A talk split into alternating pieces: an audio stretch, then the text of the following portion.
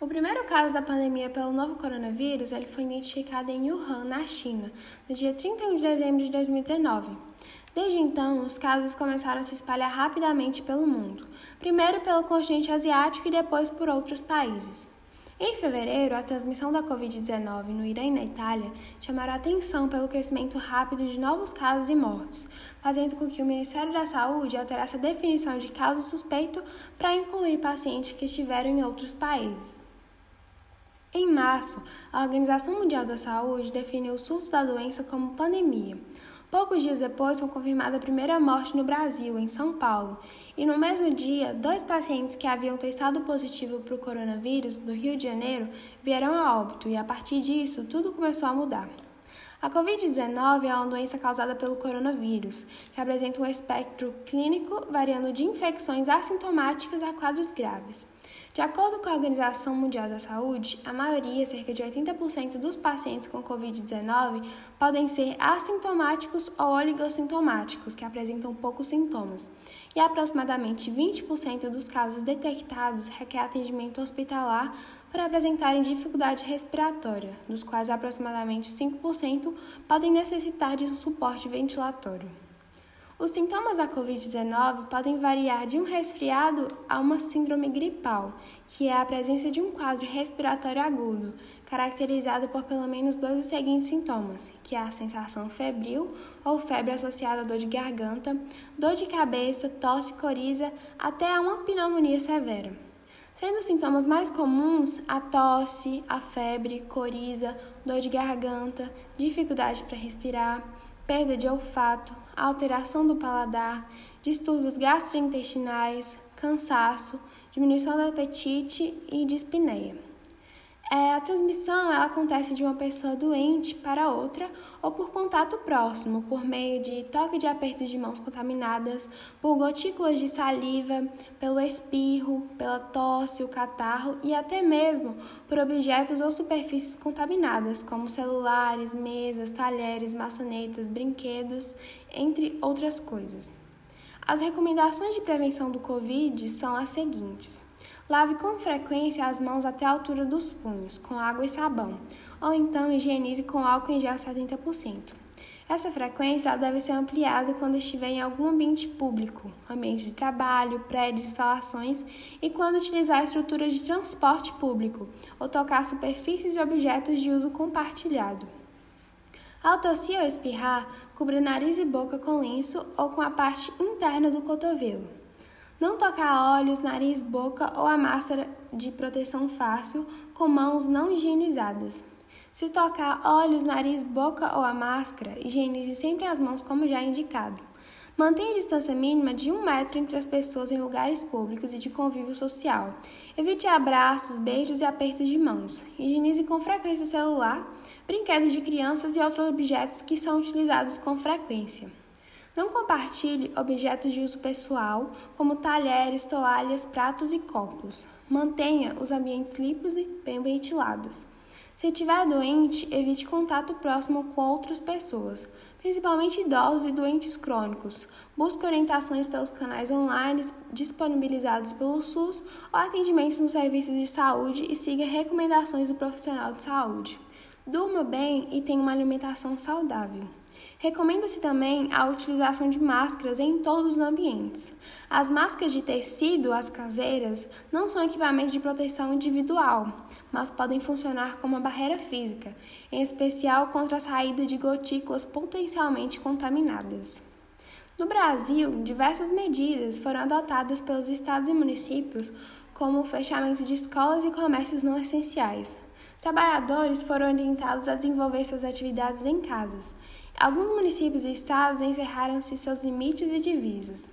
Autoridades públicas locais chegaram a decretar bloqueio total, que é o lockdown, com punições para estabelecimentos e indivíduos que não se adequassem às normativas.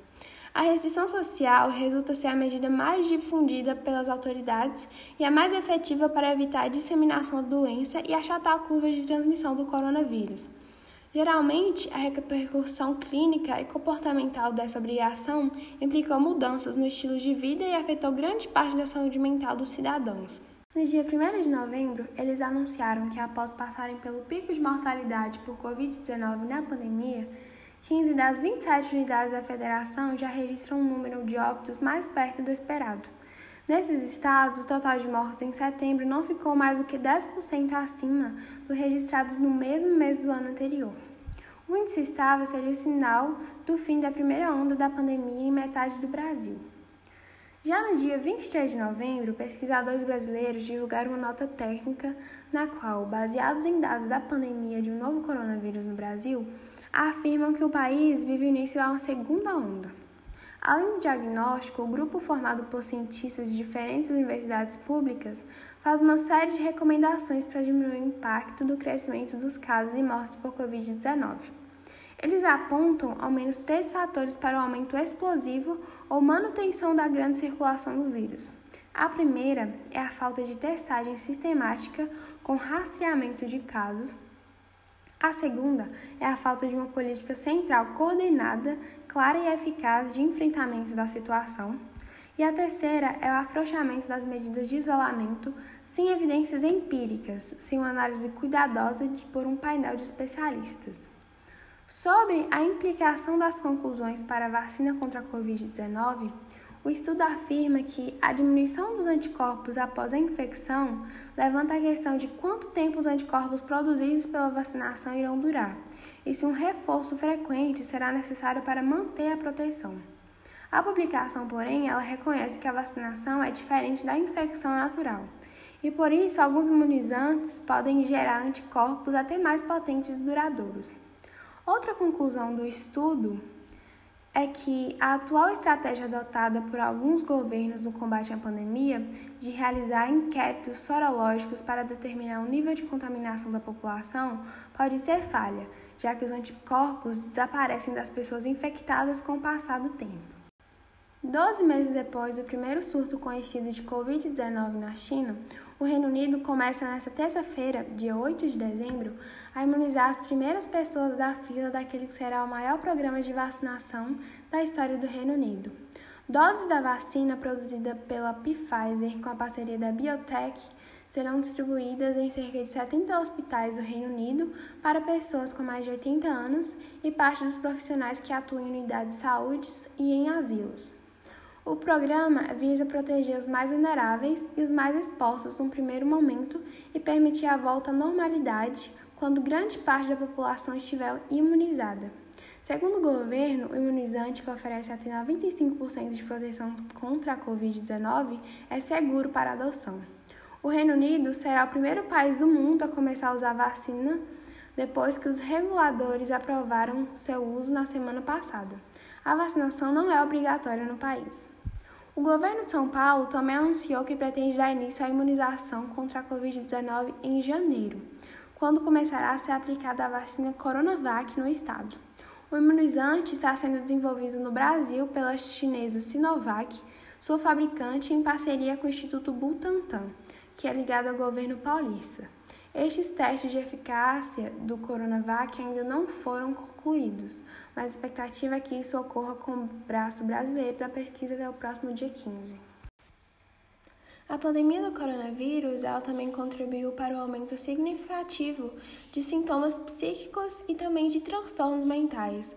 A depressão ela se destaca nesse cenário, especialmente entre as mulheres que passaram a sofrer maior estresse com conciliar os cuidados com os filhos, os afazeres domésticos, a rotina de trabalho e também as relações afetivas. É, a bem verdade é que a Covid-19 ela interfere na gênese, na depressão em vários aspectos.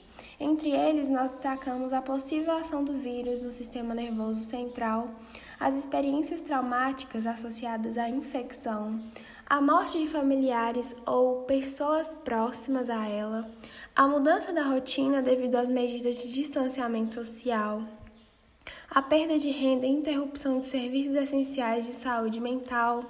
E, também os especialistas apontam que os sintomas de estresse, como insônia e o abuso de álcool e drogas, cresceram por causa da pandemia. É, em geral, o tratamento com os antidepressivos de primeira linha demonstra uma eficácia em até 70% dos casos. Mas dependendo da progressão e da gravidade do quadro, é, torna-se necessário a adoção de outras metodologias. Isso também vale para transtornos mentais, como a esquizofrenia e catatonia, que não podem responder bem a esses remédios.